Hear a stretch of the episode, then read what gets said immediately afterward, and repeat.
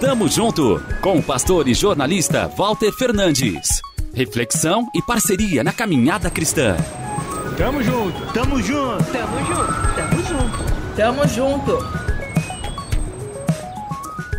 Certas coisas na vida nos levam à exaustão.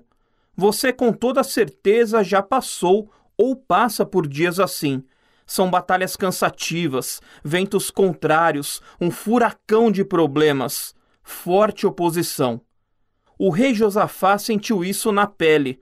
O capítulo 20 do segundo livro das Crônicas nos conta que dois povos irmãos, Moabitas e Amonitas, decidiram combater Judá.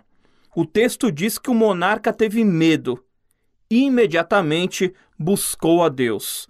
Convocou um jejum, chamou geral para o encontro de oração. Clamou.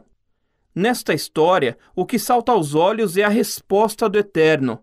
Ele pede calma e explica por quê. A batalha não é sua, mas de Deus.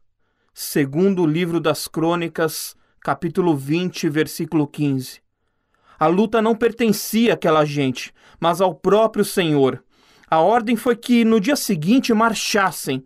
A questão é que eles nem precisariam combater. A mão divina abateria o adversário.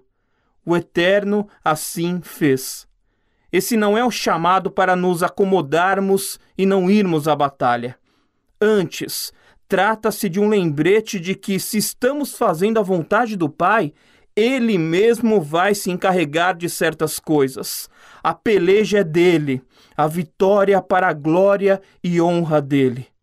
Descanse, deixe tudo nas mãos de Deus. Quando a luta parecer demasiadamente difícil, veja ele estará na linha de frente da sua vida. Apenas creia. Tamo junto. Avante. Tamo junto com o pastor e jornalista Walter Fernandes. Reflexão e parceria na caminhada cristã. Confira mais em transmundial.org.br e compartilhe.